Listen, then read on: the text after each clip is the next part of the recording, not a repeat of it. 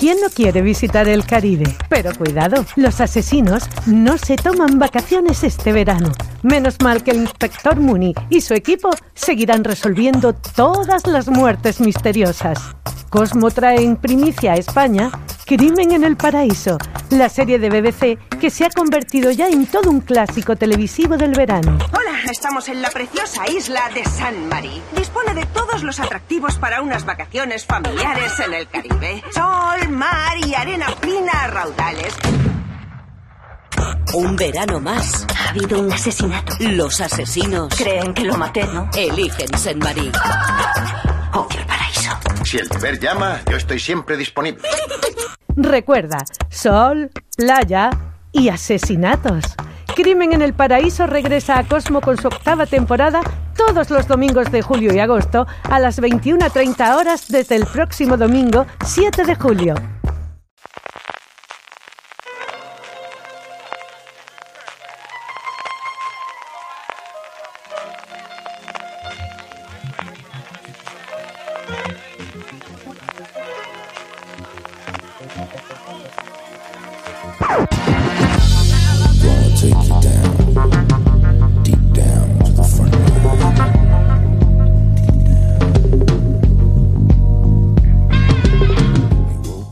Estamos de pleno con los calores del verano y en el programa de hoy os proponemos una buena lista de series para maratonear durante todo este verano. Eso sí, en el sofalito, con un buen refresco, con el aire acondicionado enchufado o en la hamaca en la playa, ¿verdad que sí, Francis Arrabal? Bueno, yo en mi caso sí que va a ser en la hamaca en la playa, seguramente con un cómic o con la tablet viendo alguna serie. CJ, tú vas a ser eh, en el sofalito, ¿no? Con el aire acondicionado y la pantalla esa que ocupa todo el salón de tu casa, que todos lo sabemos, que ocupa toda la pared de tu casa. Porque tú en verano, oyentes de fuera de series, CJ es de encima del, del aparato de aire acondicionado. Sí, porque yo no vivo en un sitio utilizado como si lo hace Valentina Morillo, donde en verano hace cierto fresquito y al menos los días se aguanta, ¿verdad que sí, Valentina? se aguantan. Sobre todo tenemos aquí siempre la confianza y tranquilidad de que cuando oscurece bajan las temperaturas un montón, o sea que puedes dormir con la ventana abierta tranquilamente y esas cosas. Hola, ¿qué tal? Por eso, por eso yo hago fuerza al menos para irnos siempre una semana durante verano, a poder ser durante, los meses de agosto al norte. Nos solemos quedar en la franja de Ávila, Segovia, es cierto, por, por las crías porque le gusta esa zona más. Pero sí, sí, sí, eso de dormir, lo de dormirse en aire acondicionado es una cosa maravillosa. En fin, no voy a contar mis penas, lo que voy a contar es alegrías. Vamos a contar muchas alegrías y sobre todo vamos a hacer muchas recomendaciones de series para que tengáis un buen zurrón que llevaros durante estos meses de verano, como, diga, como decíamos. Antes de eso, como suele ser norma de la casa, eh, ¿Cómo habéis hecho la lista? ¿Cuánto os ha costado? ¿Cómo ha ido el funcionamiento, Francis? Pues a mí esta me ha costado mucho porque con un tema tan amplio como series para poder maratonear este verano, series así que recomendemos para que la gente se maratone este verano y aproveche que, bueno, pues hay un poquito de, más eh, de menos estrenos y, y, mm, y en contraposición sí que hay mucho más tiempo libre para ver series, ya sea eso de vacaciones o en la playa, donde cada uno esté. Me ha costado mucho, mucho y he tenido un poco el criterio de uno, no repetir las series con las que he estado dando la turra en el último año, dos años, sino irme a cosas diferentes y que no sean tan previsibles, porque ya he recomendado mucho, aunque hay alguna, algunas turrillas así de los últimos meses, sí que está, pero porque las considero imprescindibles, pero in- he intentado irme a series que fueran un poco diferentes, series que estén disponibles en, en algún canal o alguna plataforma que, que se puedan consumir de una manera accesible. Y sobre todo eso, series que sean un poquito diferentes, que no tengan o bien sean miniseries o las temporadas sean de 10 episodios, que sean formatos cortos, eso, que sea fácil pegarte un maratón. De hecho, eh, nada de lo que tengo tiene más de... Lo máximo son tres temporadas y tengo muchas miniseries, eso, series de, de 10 episodios cortitas. Eso, pues perfectas así para un maratón, acabártela y ponerte otra cosa. Y bueno, y que fueran recomendaciones de estas de, oye, si eres seriéfilo de, de pro, si se te ha escapado esta, esta te la tienes que ver. Pero más o menos ese sería. Me ha costado mucho. ¿eh? Me he hecho una lista de 30 40 series y luego de ahí he filtrado a, a las 10 que han entrado el top. Valentina, ¿cuánto te ha costado a ti y qué criterios has establecido para hacer el top? Yo me he puesto muchos criterios, me gusta ponerme reglas porque así me organizo mejor. Es como cuando veo los programas de cocina como Masterchef Australia, que siempre me río, porque en el momento que les dicen, podéis hacer lo que queráis, tenéis toda la despensa disponible y podéis usar todos los, todos los los aparatos de cocina y me parece lo peor del mundo. Así que yo me he dicho, he incluido series que estrenadas en la temporada 2018-2019 de septiembre a mayo. Como Francis también busqué que fueran cortas, o sea que las tengo de una que sean solo de una temporada, miniseries o de pocos episodios. O sea que las recomendaciones que traigo en total, cada una de ellas nos lleva más de ocho horas verla completa. Eh, también he incluido de varias plataformas. Lo más importante, que me hayan gustado mucho. Y lo segundo más importante es que sean de buen rollo o bonicas. Que no hagan que queramos salir a quemar cosas o entregarnos a la bebida. Así que en mi top descarto Chernóbiles, Years and Years. Es que pensando en Euforia, me acuerdo que el verano pasado HBO estrenó Heridas Abiertas, que es del mismo rollo que lo pasas mal. Y no sé por qué me estrenan estas cosas tan depresivas en verano con el calor que hace. Yo recuerdo un artículo, no me acuerdo si de Brian Grabb, hablando precisamente de eso, hablando de ese Succession, de estas no son series de verano, son series de otoño, de invierno en algunos de los casos, o leftovers en su momento cuando se estrenaba también HBO, ¿no? Sí, sí. Desde luego. Yo iba a hacer, primero pensé, digo, voy a trolear y voy a poner solamente realities y series que estén solo en DVD. Pero digo, no, voy a cortarme un pelo, que si no luego salimos en el nodo y tampoco es plan. Entonces, a partir de ahí lo que yo he hecho es, sí, que estén en plataformas y de hecho he repartido un poquito de juego y, y tengo, bueno, pues de las tres grandes, ¿no? De HBO, de Netflix y de Amazon tengo dos de cada una y luego tengo eh, cuatro cositas eh, independientes en, otros canales y en otras plataformas o en otros, en otros lugares.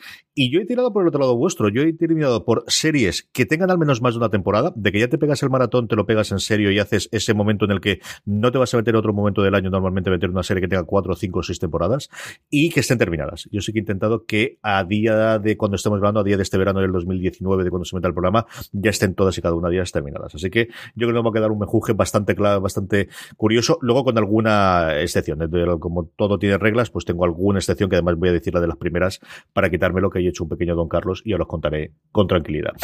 Don Francisco Raval, empezamos por ti. ¿Cuál es tu décima recomendación para esta series de maratonear este verano 2019? Pues es una comedia, vais a ver que hay bastantes comedias. Esta es producción española, es del canal TNT, está disponible en todos los operadores donde está TNT, es decir, en la plataforma de Movistar, de Vodafone, de Orange o servicios eh, de cable que cada uno tenga. Se titula Vota Juan, el protagonista es Javier Cámara, que interpreta a Juan Carrasco, que es un ministro de Agricultura de medio pelo, el típico político que ha ido ahí medrando un poco trepa, sanguijuelilla y que ve una ocasión para postularse como el candidato a las primarias para ser presidente del, luego del gobierno eh, a través de su partido político y ahí que va él, una comedia muy divertida, son ocho episodios, de momento tiene una temporada, no está confirmada para una segunda, aunque sabemos que Javier Cámara tenía muchas ganas. A Javier Cámara le acompaña María Pujalte, Nuria Mencía, Adam Jesierski, por ahí también Joaquín Climent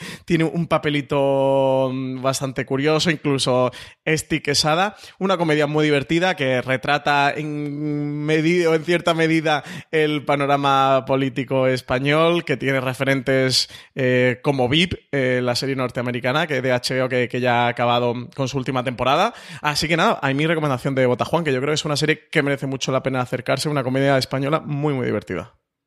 Sí, señor, muy entretenida y además tuvimos la, gran suerte de contar tanto con, con eh, Javier Cámara, como contaba Francis, que es el protagonista absoluto de la serie, aunque María Pujante tiene muchísimo peso en ella también, como a su creadora, Diego San José, en uno fuera de series live a principios de este año, que nos lo pasamos muy, muy, muy bien allí en Madrid. Valentina, tu décima. Mi décima es Vida, que es una serie de la que se habla muy poco y me parece que tiene mucho talento, mucho corazón, que es 100% latina delante y detrás de cámaras y que por eso no se parece a ninguna otra, porque todo eso lo aprovecha a su favor en la fotografía, en la dirección, que es muy cinemática y su música, que tiene musicote Vida y mola mucho buscar la, la playlist en Spotify. Vida sigue a Emma y Lynn, que son dos hermanas que vuelven a la casa familiar al sur de Los Ángeles después de la muerte de Vidalia, que de ahí viene el nombre de la serie, que era su madre, y descubren, entre otras cosas, que su madre ha dejado a una viuda, y esa parte de su vida eh, la había mantenido en secreto para sus hijas. Ahí tenemos a Emma y Lynn recuperando su relación de hermanas, descubriéndose la una a la otra, a sí mismas, e intentando hacer vida en un sitio al que no esperaban volver y un sitio que tampoco esperaba que ellas volvieran. Y tiene mucho spanglish, la estética está muy bien y sus mujeres son muy imperfectas, todas, todas. No se representan más que a sí mismas y eso es un privilegio muy reciente para los personajes femeninos y por eso me gusta. Vida está en Stars Play.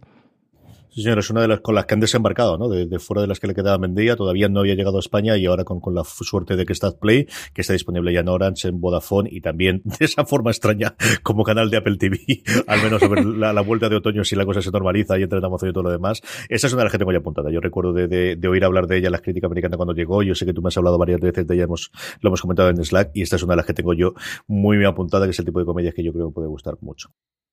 Mi décima es la cosa más rara y me la quito por delante y así ya todas las cosas que me tengan que tirar, que me la tirar a casa, porque no es una, sino son dos series, pero al final yo creo que es una temática conjunta y es eh, dos series de terror que tiene Place, que tiene la plataforma digital de, eh, de televisión española, una al punto frío y la otra limbo. Y yo creo que son muy rápidas de ver las dos, como os digo, son dos series totalmente distintas, pero es que quedarme con una con la otra no me apetecía demasiado y yo creo que sobre todo es para recomendaros que os acerquéis a Place, que tiene cosas curiosas, que tiene cosas interesantes, que tiene cosas que además se ven relativamente rápido para, para ver en este maratón durante este fin de semana. El Punto Frío cuenta una historia de fantasmas, cuenta una historia de fantasmas en el norte, en Galicia, y, unos intérpretes reducidos, como suelen ser todas las producciones de, de, de y Limbo, que quizás es la que más me gusta a mí de las dos, es al final una serie montada fundamentalmente a través de un diálogo por Skype entre dos personas. Una que está en Argentina, que le alquila la casa a una chica, que es Ingrid García Johnson, que vive en Madrid, y fundamentalmente es la relación que están teniendo ellos dos a través de Skype. Y a mí me parece una forma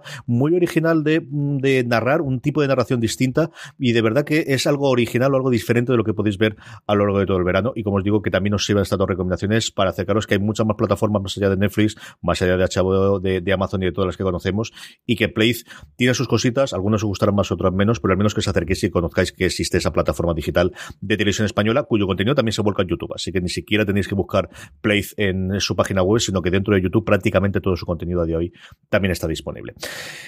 Francis, tu novena. Bueno, yo antes quería decir, CJ, que lo sepan los oyentes de Fuera de Series, que hay un Tribunal Supranacional que se encarga de vigilar todos los desmanes que se hacen en los tops de Fuera de Series, como colar dos series en una misma posición, que está prohibido, juzgado, condenado, que sepáis todos que el señor CJ Navas será duramente penado por esto, ¿eh?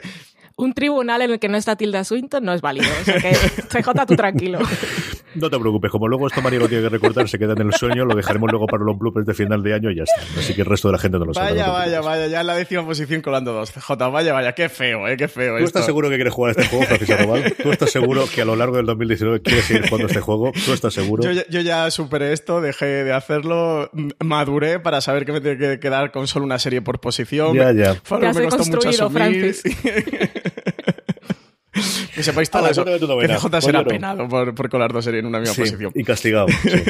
Yo mi novena es serie de Antena 3, pero la tenéis disponible en Netflix. Es una serie basada en hechos reales, a mitad de los años 80, en Galicia, en las Rías Gallegas. Cuenta la historia de Sito Miñanco y de cómo el contrabando de tabaco eh, que, se organiza en la Ría de Arousa pasa al tráfico de hachís y, finalmente ya al narcotráfico, al narcotráfico en Galicia. La serie se llama Fariña, es una serie basada en el libro homónimo de Nacho Carretero, producida por, por Bambú, creada por Ramón Campos, protagonizada por Javier Rey como Sito Miñanco, pero también está Tristán Ulloa como el sargento policial que lleva a cabo todas las investigaciones. Una serie creo que imprescindible que tenéis que ver eso, que cuenta un hecho real, como todo lo que ocurrió en las Rías Gallegas en los años 80 en torno al narcotráfico y una serie para mí imprescindible. Son 10 episodios de unos 65, 70 minutos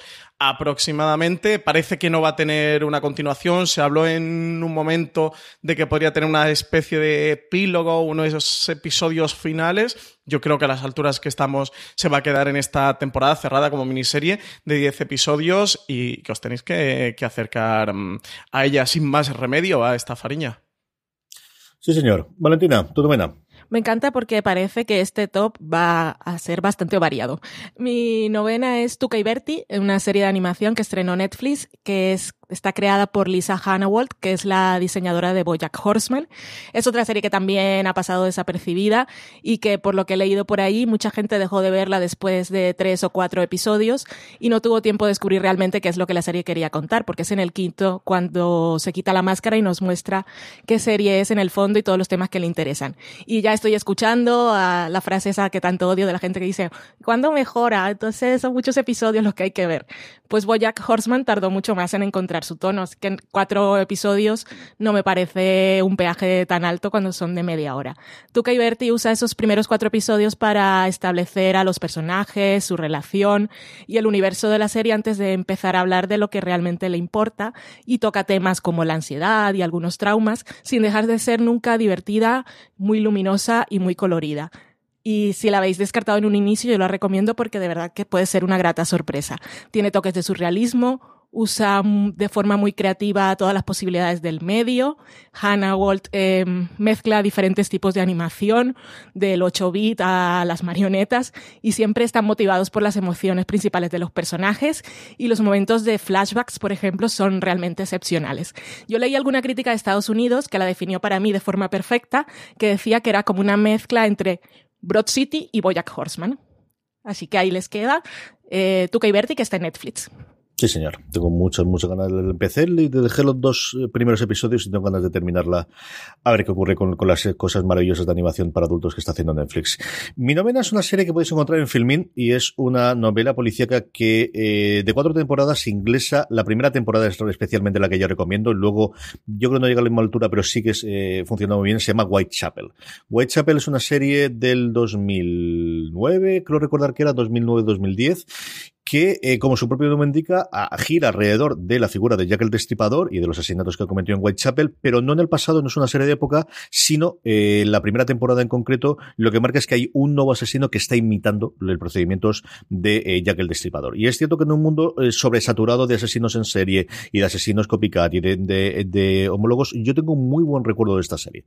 Y al final también lo que he tratado de hacer con el top es tratar de recordar, pues, esas series que se estrenaron, claro, para mí hace no, relativamente poco tiempo, pero hace de cinco a 10 años para atrás y que a lo mejor alguno de los oyentes nuevos que tengamos en fuera de series no lo hayan, eh, no lo hayamos comentado en su momento o no lo hayan encontrado y que gracias al auge de las plataformas podamos reclatarla. Como os digo, cada temporada lo que hace es fijarse fundamentalmente en asesinatos clásicos británicos y traerlo hacia el día de hoy de alguna forma similar a lo que hace también Sherlock con los, con los cuentos de Arthur Conan Doyle. Whitechapel, disponible en Filmin, cuatro temporadas son las que están emitidas, se emitieron desde el 2009 hasta el 2013, típico eh, serie inglés, tiene pues eso, seis, tres episodios las dos primeras temporadas y seis episodios las dos últimas temporadas.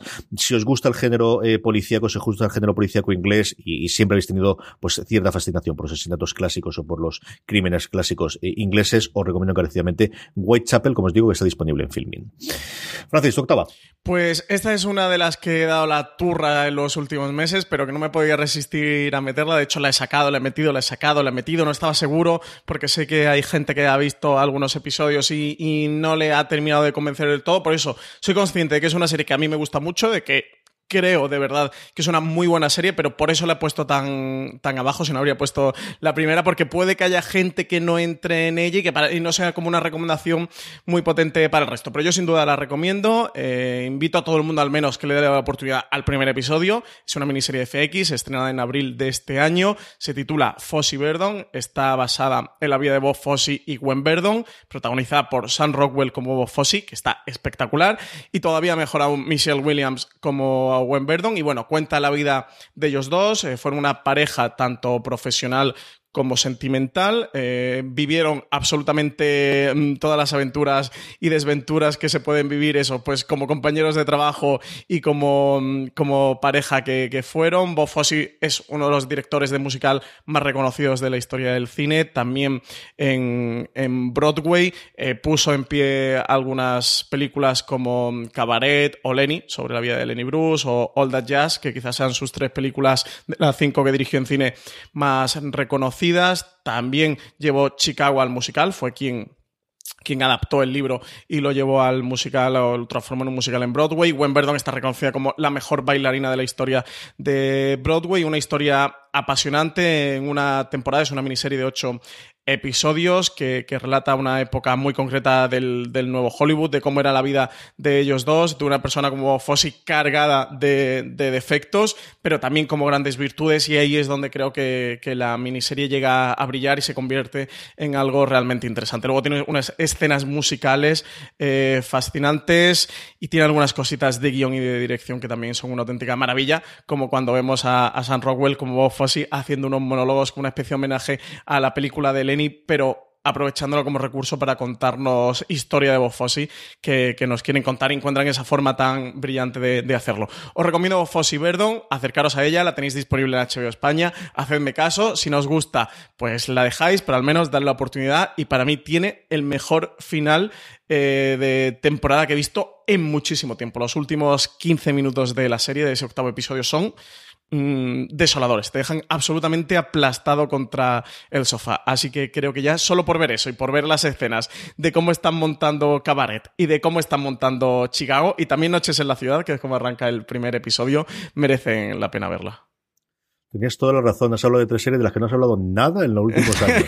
No, no, Pero si no sé si has hablado menos de de Farilla, menos de o menos de Botajuan. No sé, no sé. Sí, sí, sí, sí, Si es vamos, que- pero además una tras de otra. Te falta ahora de John Pop. es la Pues- siguiente pues- solamente. pues- La Voy a hacer un pequeño spoiler que esta he decidido sacarla porque mi número uno del, del series para maratonear este verano, del top del año pasado que hicimos, mi número uno fue de Jan Pop. Digo, oye, me parece como un poco ya poca vergüenza volverlo a poner en el número uno Poca de vergüenza, año. Así que he decidido sacarla. Sí, sí que eso es una otra de las condiciones que he hecho, que como he grabado varios tops de esto de recomendaciones, he sacado recomendaciones que he metido en otros tops que digo, oye, repetirlo está feo, eh, que es re- reaprovechar material. Así que esa también he cogido y la he sacado. Pero eso es, pues es que estamos toda la semana CJ hablando de series en streaming. Si es que hablo de todo. Valentina, tú que eres la única sensata de los tres, anda, pongo un poco de orden en mi de esta banda. Yo por lo menos voy cumpliendo mis propias reglas. mi, mi octava es Dead to Me, la serie de Liz Feldman en la que Christina Applegate y Linda Cardellini interpretan a dos mujeres que se conocen en un grupo de ayudas para personas en duelo.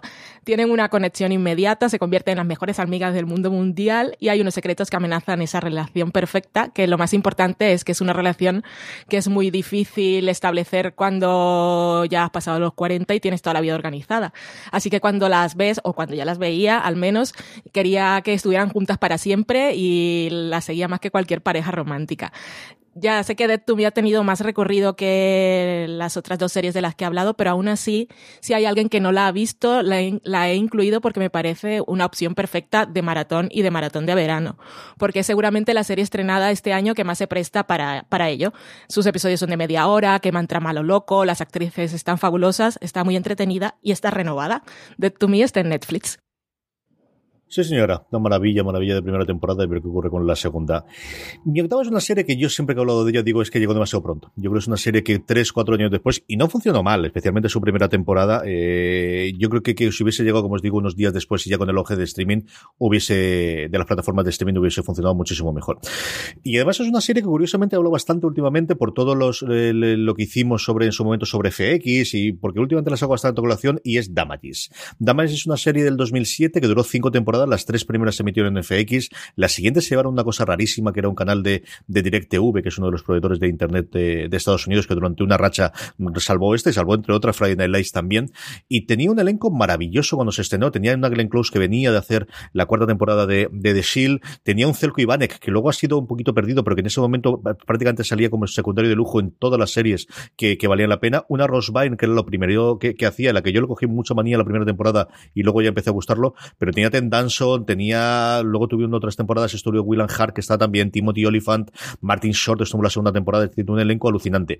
Y una serie que era muy uy, uy, uy, uy, uy, uy, uy, con cliffhanger constantes después de los últimos episodios, en una serie de abogados, de, de, de, abogados de altura, antes de que llegase The Good Wife o The Good Fight, quizás es la que mejor reflejaba, después de haber ocurrido la ley de Los Ángeles, esos abogados eh, totalmente poderosos y por encima del bien y el mal, en este caso en Nueva York, todo combinado con un asesinato, con algo que ocurría jugando constantemente con flashbacks. La serie funcionaba en dos momentos temporales. En uno veíamos a Rose Byrne ensangrentada corriendo, saliendo de, del lugar donde, trabajo, donde, trabajaba ella, que era el bufete de abogados de Patty Hughes, del el personaje de Glenn Close. Y luego, de alguna forma, en paralelo, te van contando desde su primer día de trabajo cuando ella la contratan para trabajar allí, que se supone que va a desembarcar en eso que ocurre en la primera temporada.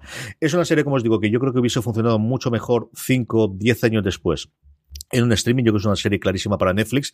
Allí es donde eh, estuvo durante un tiempo, ahora la tenéis disponible dentro de Amazon. Y si estáis buscando lo que digo, ese hueco de quiero un thriller, quiero algo que me mantenga uno detrás de otro, que me dé cliffhangers continuos y me gusta el mundo del poder, de, de, de, de la intriga, de esa parte del caso, Damages yo creo que es una serie que os puede gustar mucho para maratonear y tenéis hasta cinco temporadas disponibles a día de hoy, como os digo, dentro de Amazon. Sí, Damages, Damages está muy bien y Patty Hughes es- fue uno de esos personajes que en aquel momento no era lo más habitual, porque teníamos, era la época de los antihéroes, pero las mujeres protagonistas y con cierta villanía o mujeres dañinas, como diría la abuela de dragones, no era lo que se solía encontrar en esos momentos.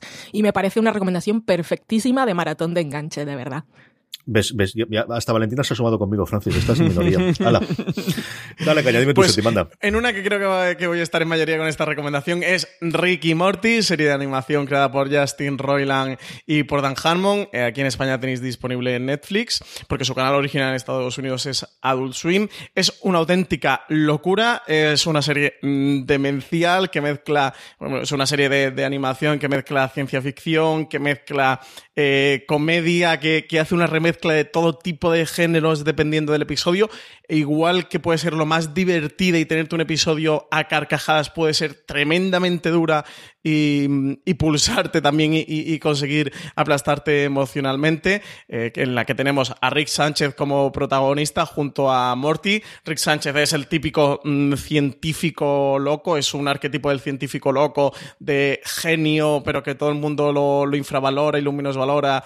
Y, Morty es ese nieto tontorrombo balicón con el que Rick hace un poco eh, lo que quiere. De verdad, son todos los episodios eh, exploran una aventura y, y a partir de ahí se va desarrollando esta serie que por ahora tiene tres temporadas de 10 episodios cada una. Está renovada para 70 episodios más.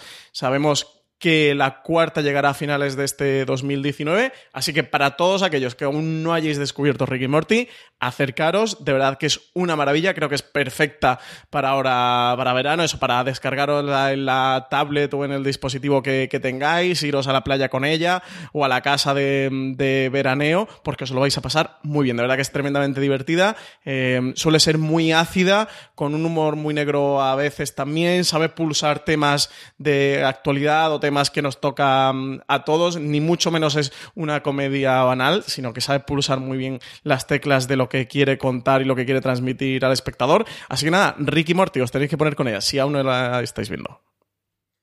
Sí, señor. A mí la primera, yo confieso, la primera temporada me gustó con reservas. A partir de la segunda, yo creo que es cuando empezó a funcionar eh, realmente bien. Y a ver qué ocurre con esta renovación del 70. Valentina, en nuestra época, no se re- esto de renovaciones por 70 episodios, esto no se da demasiado. ¿eh? Ocurrió con aquella serie No. Charlie Sheen. ¿Te acuerdas que, Oh, cuando locura, pasaba por encima de, determinada audiencia la renovaban para 100 episodios? Pero es una cosa rarísima de renovación. ¿eh? Sí, y eso no, no duró. Es que de verdad, eso fue uno de los momentos John Landgraf que me quedé un poco así. Yo dije, pero bueno, tendrá dinero para hacer otras cosas. Vamos a apoyarlo con esto. En fin. Ah, socorro, Charlie Sheen. Eh, um, mi séptima, Dime tu séptima. Mi séptima es uno de mis descubrimientos de este año. Una serie que cuando se estrenó la ignoré por completo y que nunca jamás me imaginé que iba a estar en mis listas de nada. Ni siquiera de las listas de las series que se estrenaron. Y es Scam España, la temporada 2. Eh, yo no he visto ninguna de las versiones de Scam, tampoco vi la primera de la serie española, pero me la descargué para pasar el rato en un viaje de, de avión y me enamoré. La historia de Chris y Joanna esta temporada es preciosa. También me gusta mucho el personaje de Amira, que es una chica musulmana que también está interpretada por, por una actriz que va con velo. Y Scam me ha dado cosas que yo no esperaba ver nunca en una serie española para adolescentes. Y una escena en el episodio final, en la azotea, con un grupo de chicos mirando el atardecer y lo están mirando por una razón muy concreta que a mí me hizo feliz.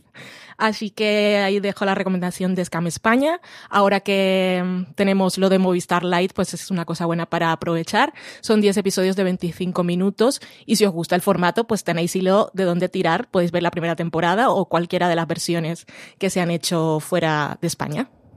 Esta es la que funcionaba bien, ¿no, Francis? Y a partir, y está renovada por una tercera, si no recuerdo mal, ya, Sí. ya totalmente renovada, ¿no? Sí. Sí, está renovada. Sí, sí, está renovada. Y nada, no tengo nada que añadir al respecto de Scam. No, está deseando. Podemos pasar a la tira, siguiente. Tira, tira, tira.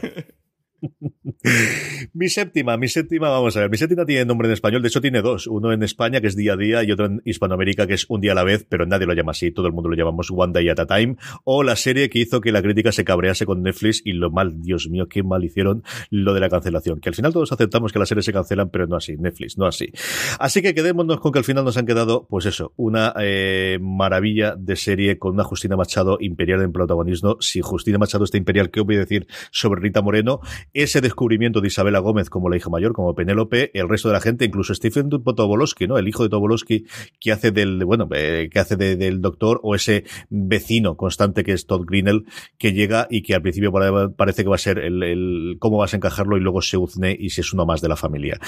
A mí me da mucha cosa hablar de Wanda y cuando además tengo a Valentina al lado, así que no voy a decir nada más que tenéis que verla, sí o sí. Es una maravilla de serie, es una delicia de comedia de nuestros tiempos, que a una, esas cosas que a veces en la comedia no tienes, que es el, alma, ¿no? Y que no solamente tiene que ser cinismo y tiene que ser eh, palabrosas y meterse uno al otro, sino que se puede hacer comedia desde el amor, se puede hacer comedia desde el cariño a la familia y se puede hacer eh, comedia con sus momentos de drama, porque cuando ya Time, como las grandes comedias, cuando tiene que ser dramática, es de lo más dramático que hay.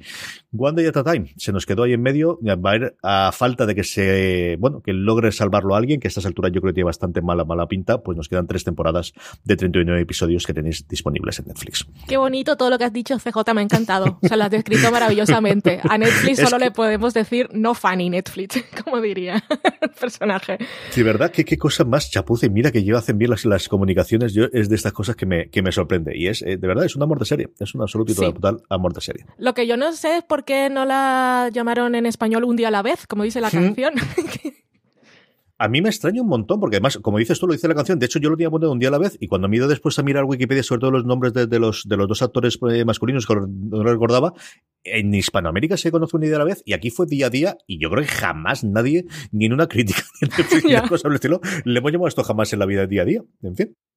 Esto es lo que pasa. Francis, tu sexta. Yo mi sexta es una que tiene por ahora dos temporadas, es serie de antología, 10 episodios cada una, que no sabemos lo que va a pasar con la tercera aún. Es original de FX, en España está disponible a través de Netflix. Hablo de American Crime Story, que en su primera temporada es The People vs. O.J. Simpson, en su segunda es The Assassination of Gianni Versace, serie creada por Ryan Murphy, eh, junto a Scott Alexander y Larry Karasowski, que tenéis que ver. Son dos locuras de temporada cada una. Es eso, son de antología, cada una trata un tema diferente. La primera es el juicio por asesinato de O.J. Simpson. El segundo va sobre Andrew Cunanan, el asesino del famoso diseñador Gianni Versace. De verdad que son dos maravillas de temporada que tenéis que verla. A ver qué ocurre CJ con la tercera temporada, porque esa idea del Katrina que se apuntó, parece que Ryan Murphy Eso definitivamente sí, la había descartado. Lo último que comentó John Landgraf, que es el presidente de mm,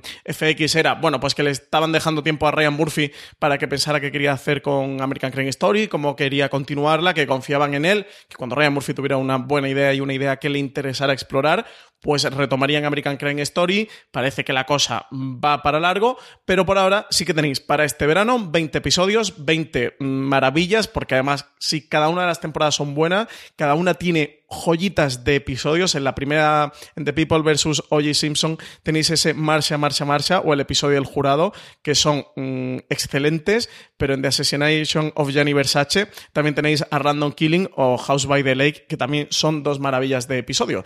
Así que nada, a- animaros de que acerquéis a American Crime Story, que la tenéis en Netflix y son perfectas para maratonear. Sí que os diría que el maratón lo vayáis dosificando a lo largo del veranito, porque yo creo que más de dos, tres episodios de cada una, eh, oye, lo que cuentan es jodido y aparte... Creo que American Crime Story es de esas series que gusta paladear poquito a poco. Sé que os va a costar eh, no ver más de dos o tres eh, seguidos, porque es que las series, ambas son muy adictivas, ambas temporadas, pero eso, intentar dosificarla y paladearla un poquito, porque son dos series excelentes. Sí, señor, sí que lo son. Desde luego que sí, a ver qué, qué ocurre con la franquicia. Y como contaba Francis, la, la- parte de Katrina, que iba a ser, de hecho, la segunda temporada, yo creo que eso lo han descartado por completo. Yo no sé si Murphy está un poquito dolido de la recepción que tuvo de, crítica y de audiencia, que fue mucho menor de la segunda temporada. Yo creo que la primera, pues le encontró esas tormentas perfectas que ocurrió, que ocurrió, por ejemplo, el año siguiente con el cuento de la criada, que de repente pues se aúna todo el mundo y que es la serie del momento y que se habla. Y eso ocurrió con, con la primera temporada de Crime Story. Y esa segunda, que yo creo que por momentos, bueno, por momentos no, yo creo que en general es incluso mejor que la primera. La última entrevista que yo le recuerdo leer, no me acuerdo si era en Hollywood Reporter o en Variety, cuando firmó el contrato con Netflix, se dejaba caer de leche. Yo esto me había gustado mucho, me gustaría que la gente la viese más y yo no sé si por eso está, eh, por eso porque tiene, ¿cuántos frentes tiene abiertos este señor, Valentina? ¿Qué, lleva ahora mismo? ¿24 tantas series en supervisión? Es nivel Berlanti un poquito más abajo, más o menos, ¿no? Y lo que no sabemos, porque de los proyectos que tiene para Netflix no los conocemos todos.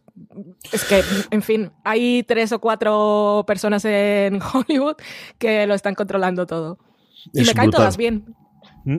Eso también lo es cierto. Y, y- hace bien cosas, porque dijese, no, es que hace una cosa bien y el resto son todas chapuzas. O... No, no, no, pero es que este sinvergüenza de verdad que, que, que sigue haciendo contras una tras de otra, cada una mejor de ellas. Sí, pero de Netflix ya anunciadas, eh, tiene la de Ratchet, tiene la de, ¿Mm? de Politician y tiene dos o tres más que ya más o menos se conocen, más American Horror Story que estrena la nueva temporada a la vuelta del, del verano. Es que menudo carromato de series lleva Ryan Murphy y eso. Y le salen todas bien a este señor, ¿eh?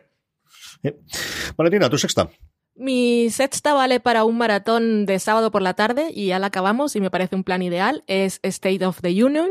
Es una serie de 10 episodios de 15 minutos cada uno en la que somos testigos de las conversaciones de Luis y Tom que quedan cada semana para tomar ella un vino y él una cerveza en el bar que está al frente de donde acuden a sus terapias de pareja. Y allí hablan de lo que van a hablar en la sesión, de lo que hablaron en la sesión anterior, de la vida, de la gente del bar y nos van dando las piezas de lo que los llevó a esa situación. Está escrita por Nick Horby, está dirigida por Stephen Frears, eh, protagonizada por Rosamund Pike y por Chris O'Dowd.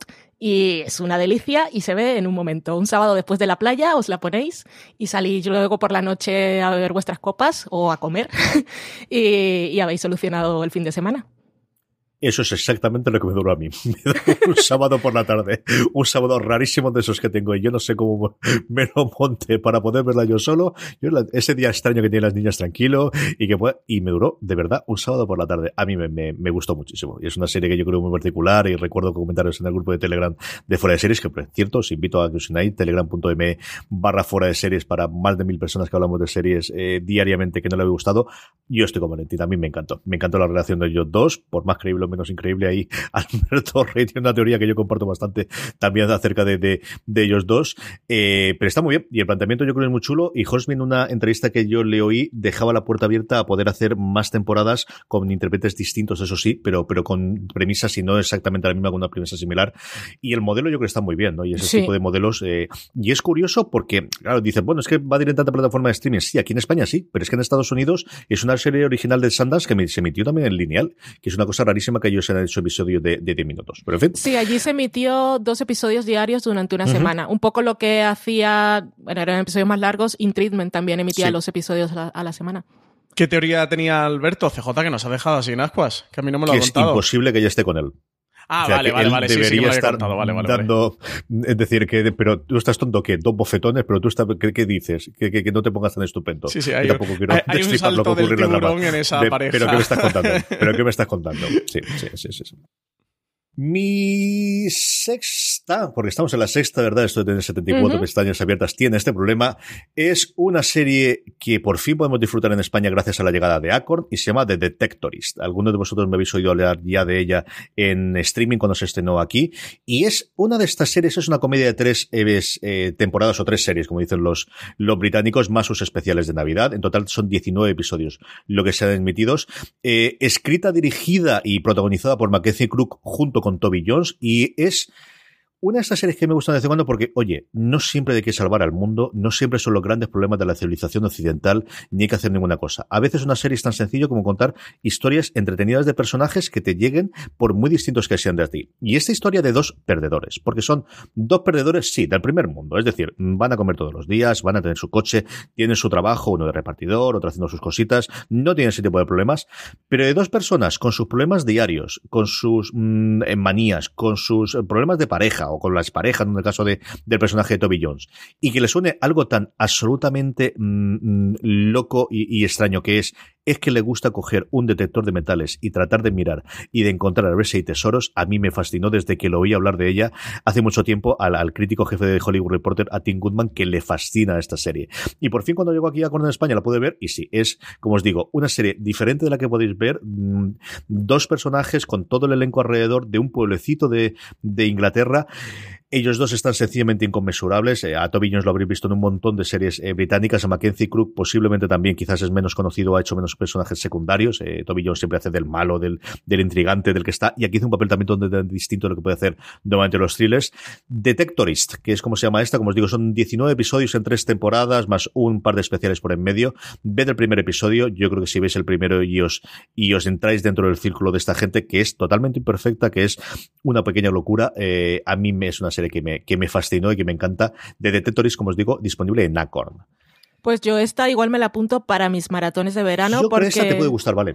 Sí, había, había leído cosas cuando la estrenaron en Estados Unidos y cuando llegó aquí dije, "Ay, igual la veo, nunca saqué el rato, pero ahora me la has terminado de vender, la verdad. Yo esta me la tengo también apuntada, ¿eh? Yo esta también para verano creo que es perfecta. Así una cosa ligerita y fresquita y tal, y con Toby Jones tiene, debe de funcionar muy bien. Esa tenemos que, a ver si la vemos varios y la comentamos, porque además yo creo que es una serie de, de lo mejorcito que ha traído Accord, que, que, tiene varias producciones originales en España que yo creo poquito a poco traer para acá, más alguna cosita de catálogo de, clásico de, de pues eso, de, investigaciones y de policíaco, y eso es quizás lo más original, lo más distinto, lo más diferente de lo que han traído hasta ahora eh, la plataforma, que a ver cómo va creciendo durante este año y si entra, yo creo que el, el gran salto que será entrar como canal en, en Apple TV y en, y en Amazon. Estamos en el Ecuador, Francis, vamos con el quinto. Eh, si antes habla de American Crime Story, ahora voy a recomendar otras de mis antologías favoritas. Esta es adaptación de la película de título homónimo de los hermanos Cohen. Estoy hablando de Fargo, también de FX, un thriller que traslada toda la esencia de la película de los hermanos Cohen, una película que, que si os gusta tenéis que ver la, esta serie de antología sí o sí, al menos la primera temporada. Si ya habéis visto la serie y no habéis visto la película, tenéis que ver la película sí o sí, porque os va a encantar también. De las tres temporadas sí que me parece que Fargo ha ido decayendo de esta serie creada por Noah Hawley. Para mí la primera es una absoluta maravilla, es de mis series favoritas de todos los tiempos. La segunda está bien y es una buena serie. La tercera me parece flojita. Eh, tiene una cuarta en proyecto, además con Chris Rock como protagonista, que va a estar ambientada en Kansas en los años 50, con un enfrentamiento entre las mafias de italianos y afroamericanos y demás, que a ver qué tal, que parece que, que se va a estrenar en 2020. Apuntaban primavera de 2020 que quizás podíamos verla. En cualquier caso, tenemos ya tres temporadas de Fargo. Además, esta la tenéis disponible en HBO, en Movistar y en Amazon Prime Video. Las tres temporadas en las tres plataformas. Así eh, yo creo que casi de carambola seguro que, tenéis de alguna manera u otra de, verlo, porque quitando Netflix está en el resto de, plataformas que hay en España. Así que eso, es bastante fácil que, la podáis ver y podáis aprovechar esta recomendación. La primera es una locura, es la que más se parece a la película de los hermanos Cohen. El personaje de Lord Malvo, interpretado por Bilbo Thornton, me parece de los mejores villanos que hemos visto últimamente por la televisión. Lester Nygaard, interpretado por Martin Freeman, es también una auténtica genialidad de, de, personaje. Y nada, que os acerquéis a este Fargo, que eso que tiene tres temporadas, al menos miraos la primera, que tiene diez episodios. Y con el beneficio añadido de que si la veis en verano veis toda la nieve y oye algo. Con... También refresca, oh, yo ¿sí? creo que sí, ¿eh? que el efecto aire acondicionado viendo Fargo tiene que, tiene que ser todo más creíble. Es casi mm, televisión 4D. vale, en tu quinta. Mi quinta es una que se nos ha quedado en miniserie, pero si a alguien se le escapó a de Madrid, yo creo que este verano es un momento ideal para verla. Poco puedo añadir a todo lo que ya se ha dicho. Fuera de series, en la web y en podcast tenemos mucha información. Es muy divertida, es inteligente, me parece revolucionaria a su manera y es una joya que ha quedado allí para, ahí para nuestros libros de historia de la televisión, al igual que el personaje de Ana Mari. Así que yo recomiendo Ar de Madrid. Sí, señora. Y además eh, tenemos, eh, además de todo lo que hemos escrito en la web, tuvimos, antes hablábamos del, del, del el fuera de Live, claro. con Bote Juan, eso es, que tuvimos tanto a Ana Costa como a Paco León y que de verdad que, que creo que nos quedó divertidísimo, divertidísimo. Y como decía Valentina, desgraciadamente se nos ha quedado en miniserie cuando todos estábamos esperando como agua de mayo para el 2020 esa segunda temporada. Eh, está pasando eh, de, de, todo lo bueno, eh, por el live, CJ. Todo lo bueno. no hay cosa vamos, buena que, no esté, nada que malo. no esté pasando, ¿eh? Nosotros, nivel Ryan o nivel Sonda Rhymes, no hacemos nada malo. No, no, es que ¿Sabes Sois tú un poco como, como Oprah, le dais la bendición a las cosas y se convierte en un éxito. Sí, no hay serie mala, ¿eh? Que, que, No. que- que esté pasando por el live. No Todo llevamos bueno. nada malo. No, no. Todo, Todo bueno, todo bueno, todo bueno. Mi quinta, Francis lo comentaba antes cuando hablaba de Botajuan, y es, pues hombre, no sé si es la versión americana, no sé si es la inspiración o que evidentemente hay, y acaba de terminar hace nada, VIP. VIP es una absoluta locura, y cuando yo hablo con mis amigos políticos, que tengo unos cuantos, algunos muy, muy cercas, incluso familiares, siempre que se habla de cómo es la política del día a día por dentro, dice, déjate de eh, el ala oeste de la Casa Blanca, déjate de cosas elevadas, lo que más se parece realmente a lo que es el día de la política es VIP con sus chapuzas, con sus gritos, con sus prisas, con sus cosas y con su no se sabe cómo, al final las cosas salen. Es posiblemente la serie más deslenguada de la que dicen más barbaridades por minuto. Yo le he visto chistes que en ninguna otra serie yo creo que se aceptarían o que posiblemente tendrían cierta escándala alrededor de absolutamente todo, de absolutamente todo. Es eh, un elenco de personajes eh, sencillamente maravillosos, que no sé cuál me gustaría más de ninguno de ellos, pero es que luego siempre tienes la mejor intérprete que puedes encontrar en comedia, que es Julia Louis Dreyfus, que nos queda nada, unos meses para saber si va a conseguir ganar el Emmy por todas y cada una de las temporadas. Sí. No va a poder hacerlo, el hacerlo de forma consecutiva, por el hecho de que desgraciadamente, y como conoceréis, tuvo cáncer durante la temporada pasada y por eso tuvo que eh, esperarse y, y parar la, la producción hasta que estuviese recuperada de la enfermedad, pero pudiera conseguirlo y, y es muy aburrido cuando llega a los Emmys de, esta lo ha hecho muy, esto muy bien, pero es que luego vuelves otra vez a VIP y dices, y es que ¿quién, quién hace esta cosa? Es que es alucinante. Sí. Ay, señor, es una maravilla. VIP, que ya ha terminado y, y podéis disfrutarla si no lo habéis visto esto hasta ahora. De verdad, es una verdadera maravilla de comedia con sus puntos dramáticos y sobre todo con muchos, muchos insultos a cada cual más elaborado. De verdad, es una cosa absolutamente loca, ¿vale? Lo de los insultos en VIP es que es maravilloso porque no es una frase ingeniosa, ingeniosa sino que te hacen un párrafo que van hilando sin respirar y es absolutamente maravilloso. Yo la tengo apuntada para mis maratones revisionados que también me y es que la vida sin Julia Louis Dreyfus yo no me la imagino. Desde luego que no, desde luego que no. Francis, tu cuarta.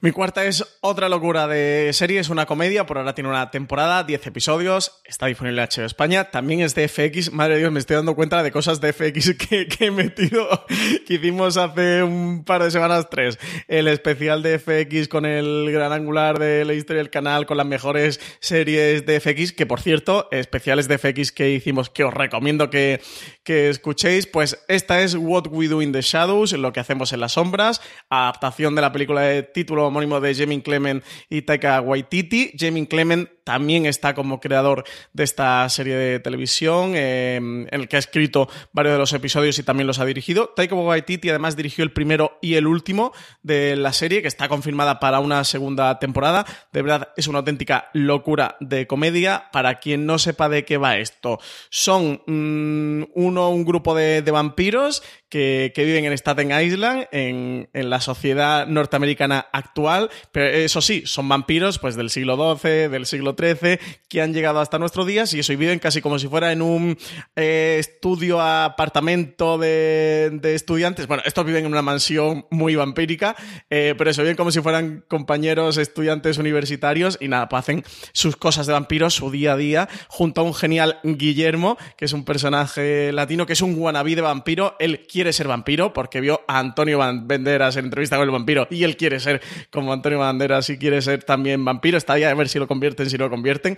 Al final de temporada hay un gerito muy divertido con Guillermo, que no voy a destripar por no hacer spoilers. Y nada, acercaros a esta comedia, que de verdad es divertidísima. Para mí tiene algunos de los mejores episodios del año, como es City Council, eh, en la de Baron's Night Out y The Trial, eh, que, que son mm, locura de Trial, la del Consejo Vampírico, que además precisamente Valen, tú publicaste un artículo en Fora de Series contando ¿no? cómo se coció ese mm, episodio. De verdad que es una serie divertidísima, que os tenéis que acercar a ella. Eh, mis honras, mis dieces para el varón Afanás, que tiene un papelito muy pequeño, pero en el sexto episodio es lo más locura porque es un varón, eh, un señor ya mayor, yayo total, que, que, que, vuelve a la vida y que, que, se hace el joven y que sale de fiesta y tal. De verdad es que me ha parecido tan locura esta serie. Me, me ha chocado tanto, me ha impactado tanto y, y, me ha estado haciendo tanta gracia que es algo que, que quiero recomendar continuamente. Sí que creo que a lo mejor por esto de ser vampiros y tal, por mucho que sea un, una comedia y gente que le puede parecer como muy extraño, como un... Pero ¿qué cojones es esto? Pero de verdad, dale una oportunidad a lo que hacemos en las sombras. La tenéis disponible en HBO España y son 10 episodios de 25 minutos. Así que, sin duda, recomendaros que os acerquéis a ella. Estas somos muy fan los tres, ¿verdad, Valentina? Sí, yo la tengo en el puesto siguiente, así que no sé, no sé si cambiarla y hablar ya de lo que hacemos en Ah, las no, sombras. Y comentaba Francis lo del episodio aquel con los cameos, es que fue maravilloso porque no fue un- una cosa utilizada para, para promocionar, no nos dijeron al inicio de la serie vamos a tener a tales actores, sino que te lo plantaron allí, pusiste el play y te encontraste a toda esa gente que aparte estaba ahí cumpliendo una función muy específica y eran actores, eh, inter- actores que habían interpretado a, vampiros en, en el cine, en toda la historia.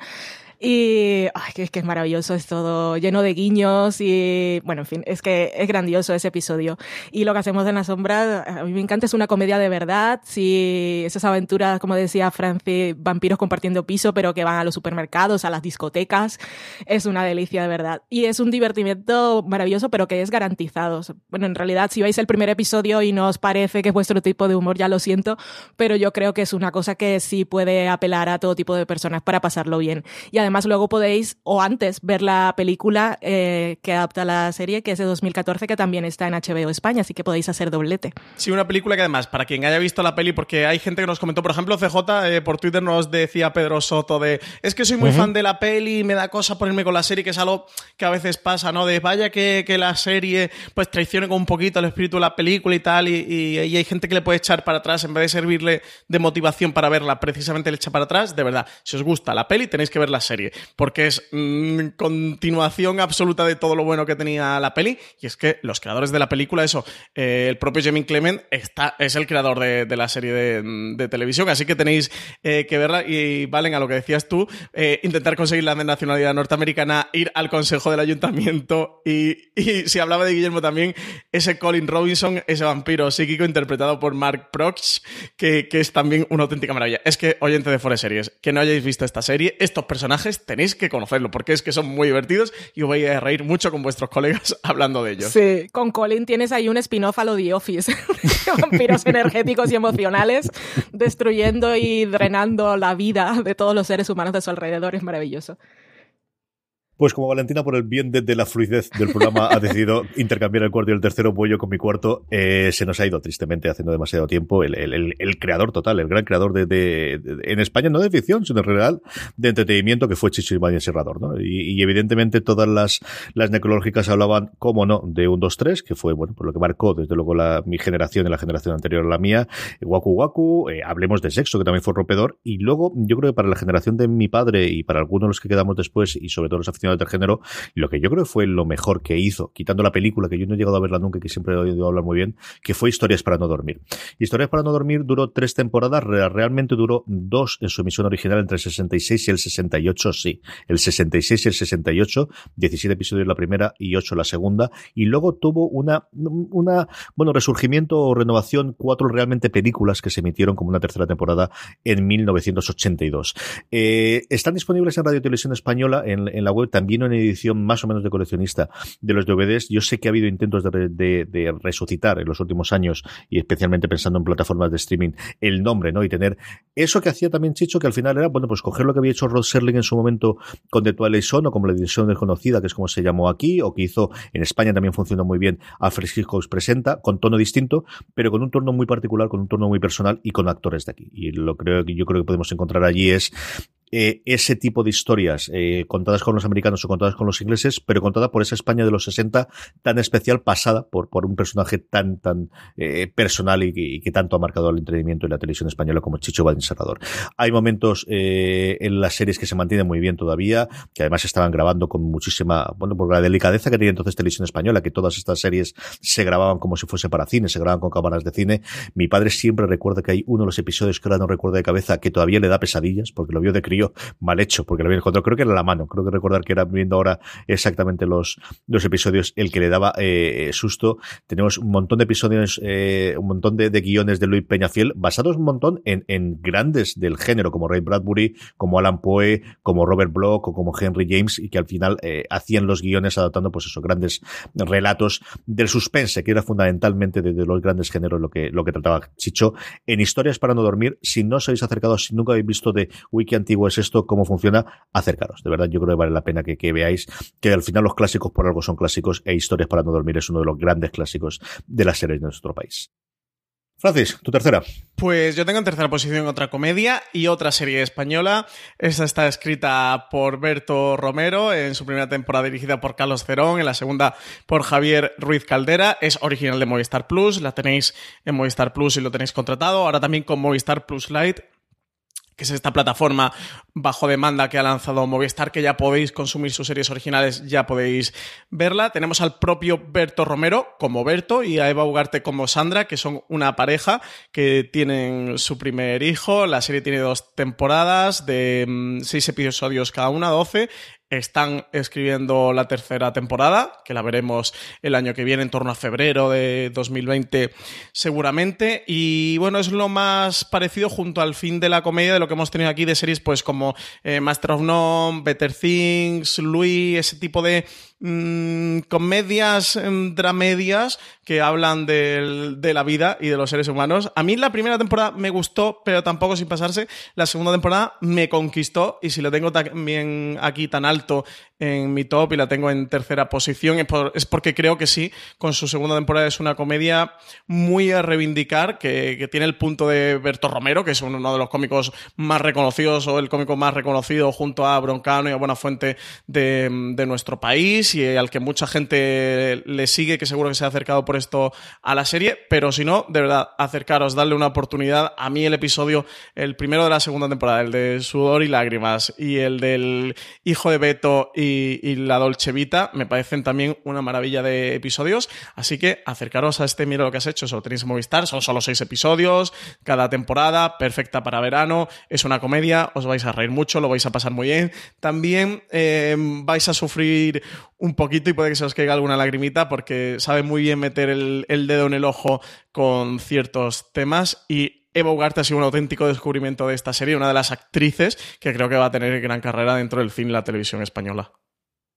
Otra de la que tampoco ha hablado Francis nunca. claro, en los últimos años vamos, es un nivel, vamos. Sí, sí. CJ, hablo mucho de todas, hablo mucho en general, de, de todo en la Yo vida. estoy esperando las dos de las que no has hablado nunca porque te quedan dos puestos. Estoy esperando de verdad las dos de las que no has Pues hablado nunca. agárrate, que vienen curvas. En fin, Valentina Morillo, tu tercera querida mía. Ay, Francis, que sepas, cuando has dicho sabe meter muy bien el dedo en el ojo, a mí me ha dado cosica porque yo soy como Rachel, que no me gusta que me toquen los ojos. en fin, eh, Sex Education eh, fue mi primera sorpresa de 2019. Es una serie que hace muchas cosas y las hace todas bien. Tiene una estética de película de Instituto Americano de los 80, pero con acento inglés, con todo lo que eso implica. Tiene muy buenos guiones, grandes interpretaciones y personajes que enamoran, porque yo a Maeve y a Eric los amo y los amaré para siempre. Y además sale Gillian Anderson, así que, ¿qué más queréis? Sex Education está renovada también y está en Netflix. Absolutamente nada más. Con esto tenemos totalmente suficiente. Esta la tengo yo pendiente. Esta prometo. Yo sí que llegué a la siguiente fascinación de, de Netflix, de fue que fue Muñeca Rusa, que me la ver en tierra rápidamente, pero Sex Education se me quedó detrás conejada. Y estas cosas es lo que tienen después eh, la serie de Netflix, que se te pierde una y a ver cómo llegas después a ella. Pero para eso tenemos el verano. Para hacer Claro. Totalmente cierto. Sí, señor. Para eso estamos he visto los Para dos primeros y sí que me parece una recomendación bastante chula, ¿eh? Para el verano creo que es perfecta. Mi tercera es una serie que cuando uno echa la vista atrás dice, pero ¿cómo pudo existir esto? ¿Cómo pudo existir esto en una cadena en abierto en NBC? ¿Cómo alguien pudo mantener a Brian Fuller contratado durante tres temporadas para seguir haciendo la misma serie? Esto es una absoluta locura. Y es una serie que yo en otras circunstancias recomendaría, pero claro, es que se estrenó en el 2013 y terminó al final del 2015, con lo cual, lo tonto, lo tonto, ya hace casi cinco años que terminó y hay gente que se haya incorporado posteriormente a fuera de series que no me haya oído hablar porque mira que yo di la turra con esta nivel lo que está haciendo Francis ahora mismo con Aníbal.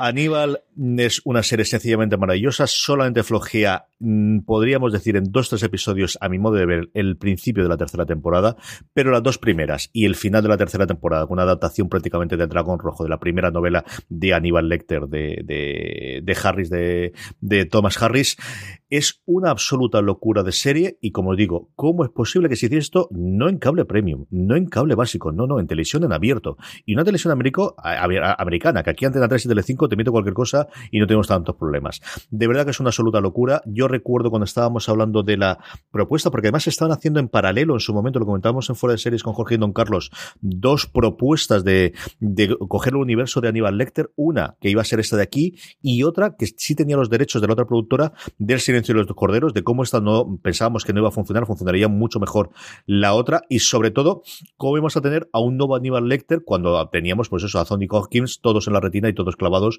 con su Oscar.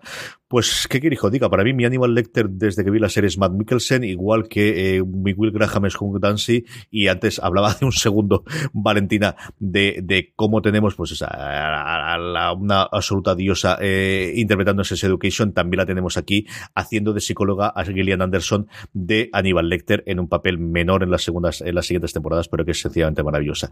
La serie, eh, yo la tenía apuntado, digo, es que este problema es que no va a estar, si está, si está, están las tres temporadas en Netflix, así que si no, en su momento no la visteis, si os tiró para atrás, si no llegasteis, o si fuisteis nuevamente, y esto parece que es algo recurrente de, es que me gustó tanto, no en este caso la novela, sino la película, eh, como el- el- comentamos en, en lo que hacemos en las sombras o con Fargo, y me han gustado tanto las películas que no me acerco a la serie, haceros un favor y acercaros a ella. Es una absoluta delicia de serie. Yo esta no descarto que en breve, porque creo que se lo pasaban tan bien todos, vuelva como miniserie, ahora que parece que por fin han recuperado los derechos, especialmente del silencio de los corderos.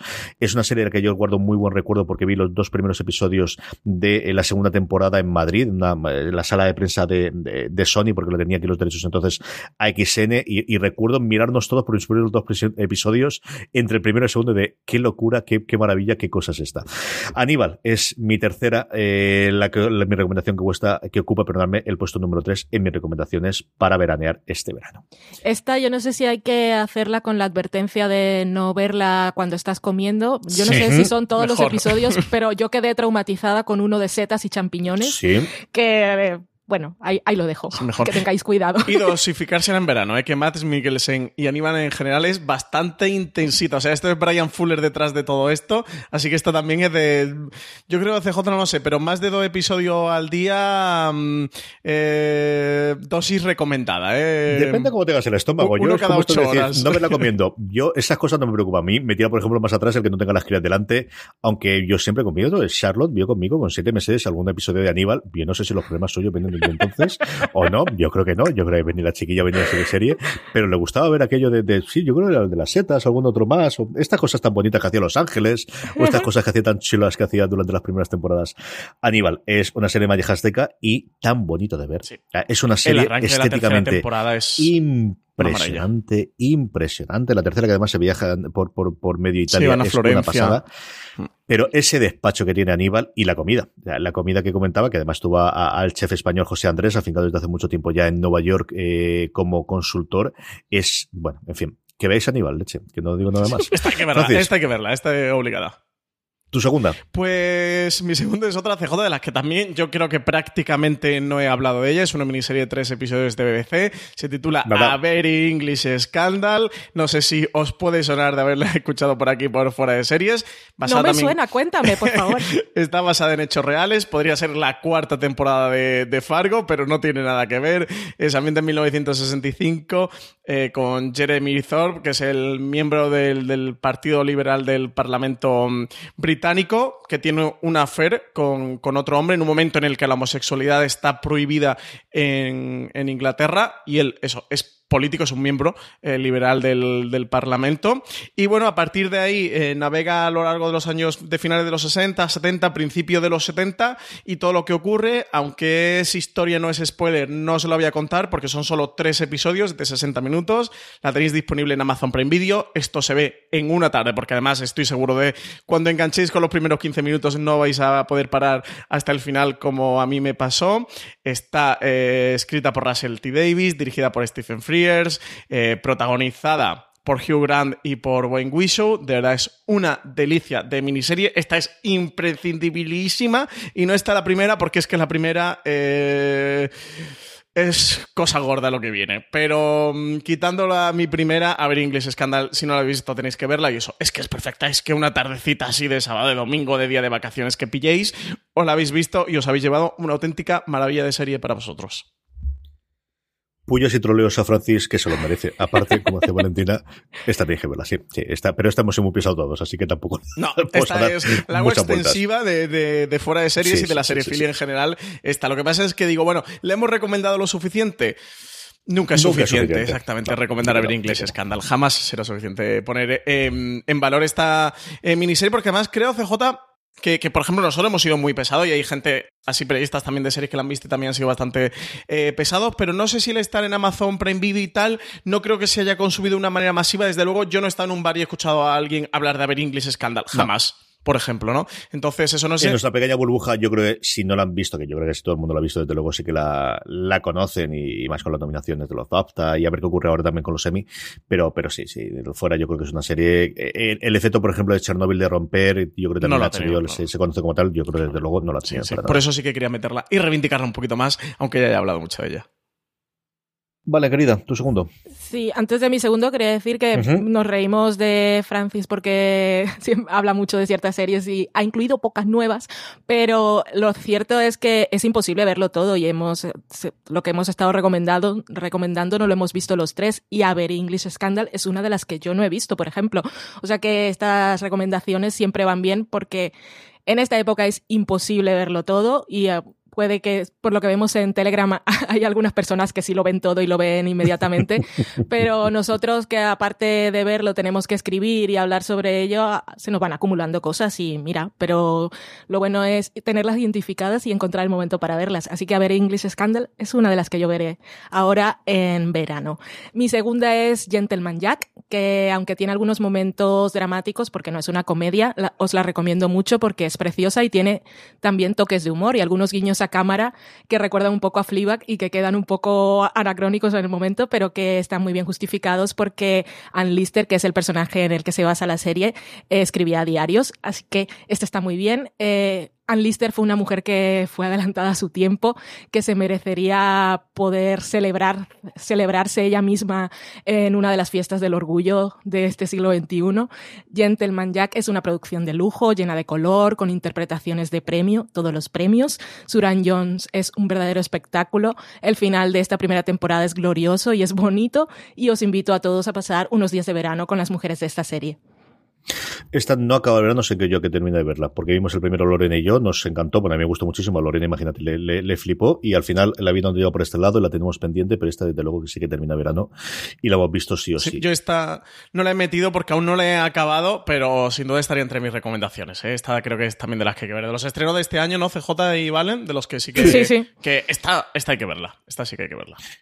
Y la otra gran creadora, que yo creo que Philly Wallenbridge desde luego ha, ha recibido el foco y ahora también con lo de Bond y la segunda temporada de Fleabag, pero, pero que, que al final eh, eh, Sally Graham Wright tiene un carrerón también desde las creaciones que está haciendo en Inglaterra, sencillamente espectacular, ¿no? Y ahí Sí. esta parece que es la que ha roto, a ver si le queda alguna más, pero, pero con esta parece que ha roto más allá de Happy Valley, que es una cosa que adoramos desde luego también toda, toda la crítica, desde luego sí. Y aquí también dirige y la verdad es que también tiene muchísimo talento detrás de cámara. Yo soy de las que sigue esperando Happy Valley con muchas, con muchas ganas. No sé si llegará algún día, pero por ahora que esté en Gentleman Jack es una buena noticia, aparte que es un proyecto muy personal para ella.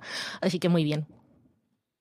Mi segunda es, hombre, porque si no ha visto Los Soprano, en fin, así no vamos a ningún lado. Así que que sirva que Los Soprano, y, y es que es raro, sí, pero es que al final se estrenó hace 20 años, concluyó hace 12 años, porque me he hecho así de mayor, y es posible que haya mucha gente que, que lo oye, que le dé muchísima pereza, y sobre todo porque yo creo que sí que el hueco que hace 10, 12 años cuando empezamos fuera de series, o hace 8, ocupaba el de, sí, Los Soprano, The Wire, y luego estaba Deadwood y a dos metros bajo tierra con su detractor, pero sobre todo esas tienes que verlas sí o sí. Quizás ese puesto de como mejor serie de todos los tiempos o como grandísima serie o gran clásico que tienes que ver, clásico moderno, ¿no? A partir del 2000, lo he ido ocupando Breaking Bad, durante una época lo ocupó Mad Men, lo he ido ocupando distintas series y se nos ha quedado un poquito trasconejada. Y, yo recuerdo a Seppingwall cuando escribió el libro sobre Los Soprano y decir, claro, es que yo, teníamos esto de aquí y me ha tocado revisitar Los Soprano para ver qué gran serie era, qué grandísimas interpretaciones, sí, con sus momentos altos y bajos, con sus actores, que algunos de ellos no eran actores, pues esto es lo que ocurre cuando coge gente que no es actores, pero cuando es buena en los momentos y tiene muchos a lo largo de sus distintas temporadas, en lo que Los Soprano está sublime, es de lo mejor que podéis ver jamás en televisión. Así que si todavía siempre os ha dado esa pereza, o bueno, ¿para qué voy a ver Los Sopranos si he visto Breaking Bad? O he visto cualquiera de los clásicos más recientes que se haya hecho, ver Los Soprano porque, ya no porque son clásicos, ya no porque de alguna forma lanzase toda la nueva etapa dorada, tienes que ver Los Soprano porque es una grandísima serie. Es sencillamente buenísima, aparte de todo lo que arrancase. Como hecho en sí, es, es una verdadera maravilla.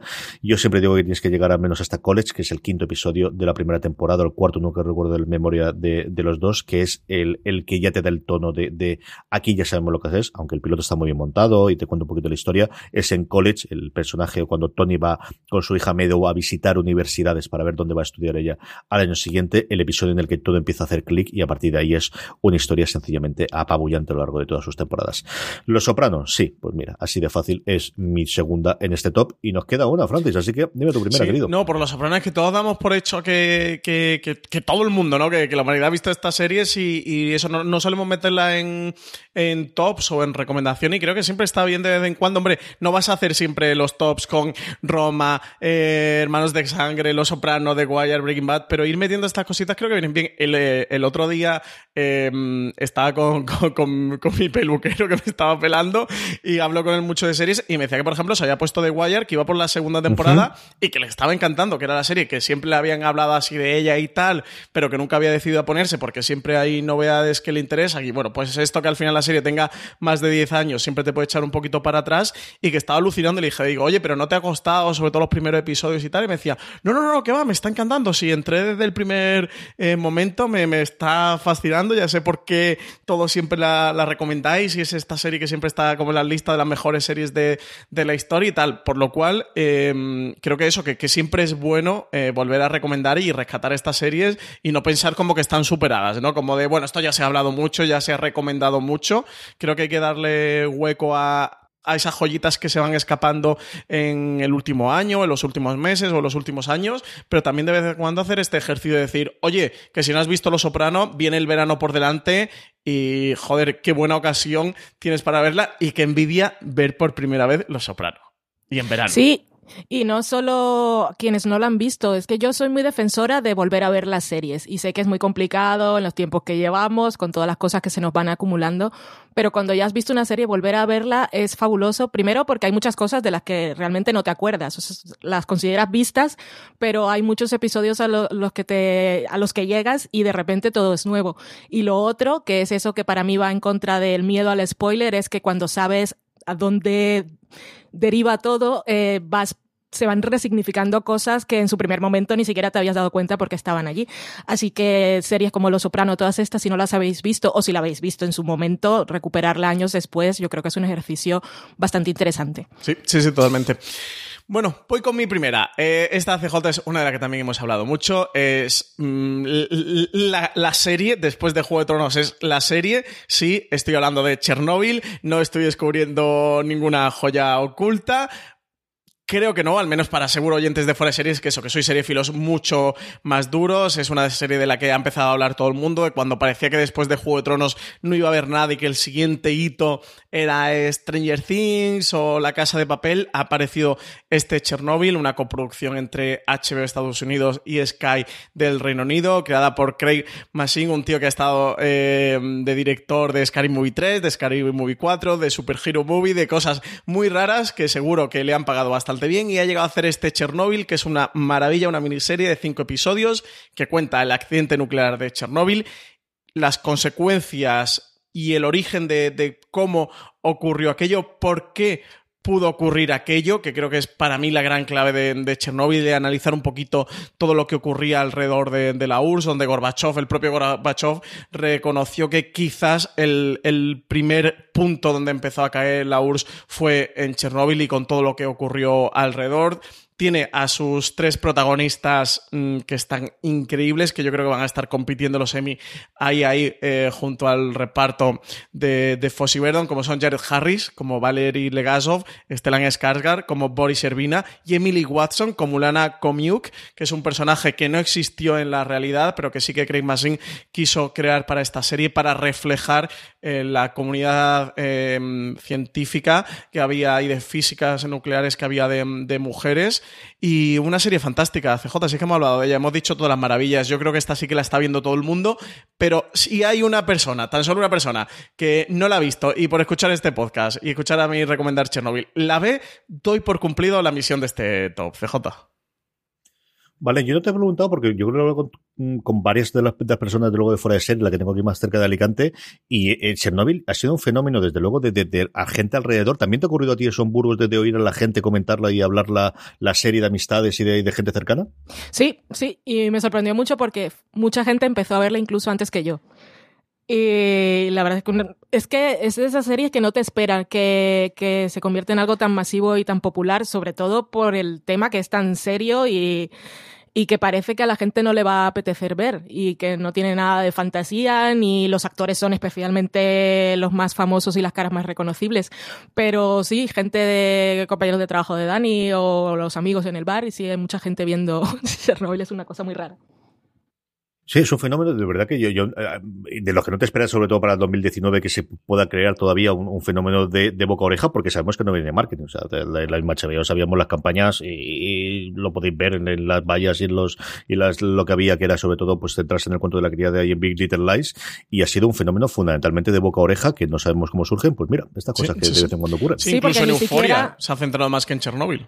Sí, Mm. que con Chernobyl ni siquiera tenías eh, el punto detrás de, de los productores, de- del director, de- del guionista. De, o sea, No. fue, un- fue- apareció de repente y por sus propios méritos consiguió cautivar a todo el público. Sí, porque poner esto de eh, la serie sobre el desastre de la planta nuclear de Chernobyl por el creador de Scary Movie 3 y Scary Movie 4, no, creo que no encajaba muy bien.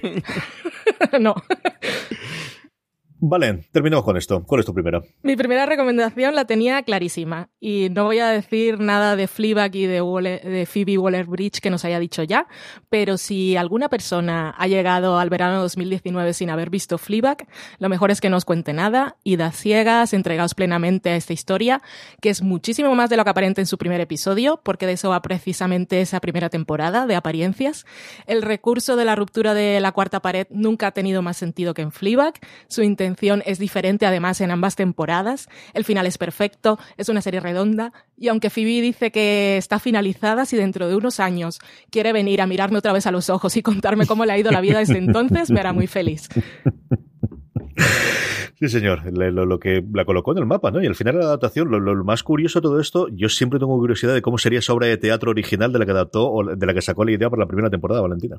Yo estuve escuchando en un podcast, ahora no recuerdo cuál, creo que es uno de estos de oh, eh, Awards Chatter que tiene Hollywood. Reporter, y explicaba que aquella obra de teatro, que ella estaba en una época en la que no conseguía muchos papeles y entonces se puso con una de sus amigas, que es con la que ha trabajado en Fleabag, a en la- detrás de cámaras a, a ir a, a sesiones de escritura. Y una vez le hicieron la propuesta de que tenía que era, era una cosa de monólogos. En realidad no era obra de teatro era un monólogo. Y ella se inventó este personaje que tenía algo que ver con ella misma pero no realmente. Y de un monólogo muy corto de 15 minutos evolucionó a, la, a lo que fue la obra de teatro que seguía siendo un- un- una actuación de una sola persona. Y, pero en la obra de teatro contaba que se escuchaban voces a, a- a de los personajes eh, como de, su propia madre, que la madre interpreta a la mujer que está dando la charla en la cosa esta de feminismo que le regala su padre en el primer episodio. Y fue una cosa muy, muy cortita que hizo por hacer algo, porque no, no le salían grandes cosas delante de cámara, porque ella en principio era actriz y mira qué maravilla. Talento. Hay que tener talento. Sí, sí, sí. Y al final, mira, así es como se crean las carreras, desde luego que sí. Mi primera, yo creo que para sorpresa absolutamente nadie que me conozca un poquito, si no mi serie favorita de todos los tiempos es la 1B, eh, desde luego sin ninguna duda es mi comedia favorita de todos los tiempos y estoy hablando, de, como no puede caber otra forma, de Parks and Recreation, que tenéis íntegra en Amazon.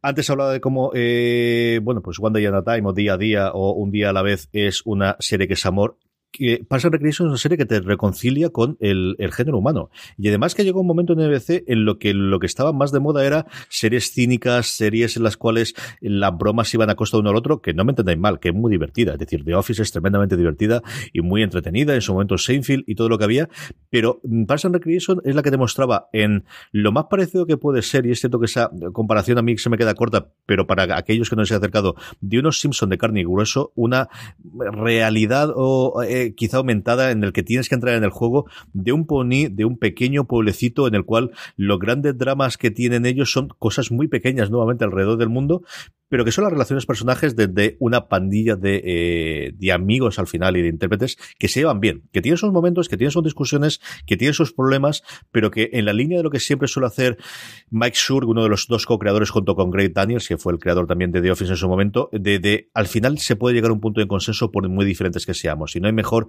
eh, ejemplificación de las diferencias entre Mike Poehler, que es una liberal en el sentido americano, es decir, izquierdista, totalmente volcado con el mundo del gobierno y, y que es sencillamente perfecta, sobre todo a partir de la segunda temporada. Y Nico Ferman, que interpreta al, yo creo, el mejor retrato que se ha hecho de un libertario en, en, en la televisión americana y que por encima de todo son amigos y que pueden tener sus discusiones y pueden tener sus formas distintas de ver la política y las relaciones humanas y cómo tiene que funcionar el gobierno, pero que al final cuando uno necesita del otro siempre está al lado, ¿no? Y ellos dos que quizás son Poehler más todavía como Leslie Knopp la protagonista, Offerman en un segundo protagonista por momentos, todo el resto del elenco eh, actual que tiene ese departamento de parques y recreaciones o de parques y, y, y bueno y divertimentos de ese pequeño pueblecito, todo el resto de los protagonistas que vienen, especialmente a partir de la final de la segunda temporada cuando llegan Adam Scott y Rob Lowe, que yo creo que son dos incorporaciones maravillosas durante el resto de las temporadas, y luego un giro de 50 o 60 personajes secundarios que salen dos, tres veces por temporada maravilloso. Me puedo tirar horas, como ya podéis viendo, que parezco ahora eh, hablando de Parks and Recreation, es una de, si no mi serie favorita, mi segunda, mi una B serie favorita, si no la he visto todavía, de verdad, haceros un favor, y es una serie yo creo tremendamente veraniega, que os pondrá siempre una sonrisa en la boca y por momentos carcajadas. Parks and Recreation está, como os decía, integral en Amazon. CJ, con lo que te has metido conmigo y tu número uno, Parks and Recreation, ¿eh? Shame, si shame, yo no te pongo de primera Parks and Recreation, ¿qué ibas a decir? Shame, shame, shame, ¿Qué me ibas a decir? Shame. ¿Qué me ibas a decir? shame, shame. Eh, yo, Parks and Recreation, sabes qué? que era de las que metí en mi primera lista, pero eh, justo en el serie para maratonear este verano, creo que la puse la segunda o la tercera, así que me la, me la cargué. Pero, anyway, shame. Con esto hemos terminado. Eh, yo no tenía ninguna más, pero Francis, tú que has dicho que tenías 30 o 40, ¿quieres comentar alguna más que tuvieses por ahí en la lista? Y Valentina si tenía alguna también, sí. eh, por si nos quedaba alguna por ahí pendiente. Pues eh, puse Fleabag y además estaba en mis primeras posiciones, pero como sabía que le iba a decir Valen, porque ya me la conozco, pues decidí quitarla para que ya la comentara ella. Y nada, he puesto Elite, que creo que es muy veraniega y ahora que estrena la segunda temporada, eh, después del verano, pues pega mucho y se consume muy rápido. Muñeca rusa, que, y, que también está en Netflix, o Bodyguard, por ser de Madrid que la habéis comentado, You, eh, The Good Fight, pero como no he visto primera y segunda temporada, no he querido meterla. Eh, Paquita Salas, ahora que se ha estrenado la tercera. Eh, he puesto Doom Patrol, eh, la serie de superhéroes que está en HBO, eh, los Miss Master of None, el Country de Jan Pop, que he hablado mil veces de ella, entonces no la he metido. Insecure, que es la comedia de Isa Rae, que también está en HBO. Bowlers, que me, parece una serie de, deportiva, que además yo también asocio mucho con el verano, porque HBO siempre la estrena en verano y suele ser fresquita para ver ahora en julio-agosto. Mindhunter o Manhunt una Bomber o Waco, pero también he hablado mil veces de ella. Star Trek Discovery, The Good Place, que también hemos recomendado mucho. La Casa de Papel, que la puse en mis series para maratonear este verano el año pasado, por lo cual me la he cargado. Y Good Omens de Amazon Prime Video, que al final tampoco me ha vuelto loco. Creo que la serie se queda un poco ahí ahí y, esta se me, se me, ha quedado fuera por, por descarte. Vale. Pues hablabais de Parks and Recreation y he pensado que cualquiera de las personas que nos están escuchando se pueden hacer un verano feliz viendo Parks and Recreation, The Office, The Good Place y Brooklyn Nine-Nine, que comparten todas ese espíritu positivo y son bastante divertidas. Hay una que yo no incluí porque en el día que estamos grabando aún no se puede ver en ninguna plataforma, pero si confluyen los astros y para cuando se publique el programa ya alguien ha anunciado que se queda la nueva temporada de Verónica Mars y con ella el uh -huh. paquete completo completo. Me parece un buen maratón. La primera temporada es maravillosa, la segunda es buena y la tercera no tanto, pero cuando llegue ese momento ya estamos enamorados de la Vero y nada nos importa. También parece, el verano es una buena oportunidad para ver Deadwood, ahora que ya tenemos la película de cierre. Las personas que no vieron la serie en su momento ahora la pueden ver finalizada. Y otra idea es ponerse al día con Homeland y The Affair, que acabarán este año. Muy bien, pues con esto hemos terminado este top que nos ha quedado yo creo que entretenidísimo, divertidísimo, pues un montón de recomendaciones, más todas las finales del bonus track. Francis Arrabal, muchas gracias, hasta el próximo programa. Pues muchas gracias a ti, nada. Feliz verano, oyentes de Fuera de Series. Y ahí lleváis un buen carromato de recomendaciones, ¿eh? casi 30 series para ver este verano. Vale, que me lo he pasado muy bien. Muchísimas gracias. Muchísimas gracias a vosotros. Yo también me lo he pasado genial y feliz verano a quienes nos escuchan y a vosotros dos también. A todos vosotros, yo no voy a ser menos, así que feliz verano eh, si nos estáis escuchando. Mucho más contenido veraniego en nuestro canal de podcast y en fuera de series.com. Pasadlo muy bien este verano y recordad, tened muchísimo cuidado ahí fuera.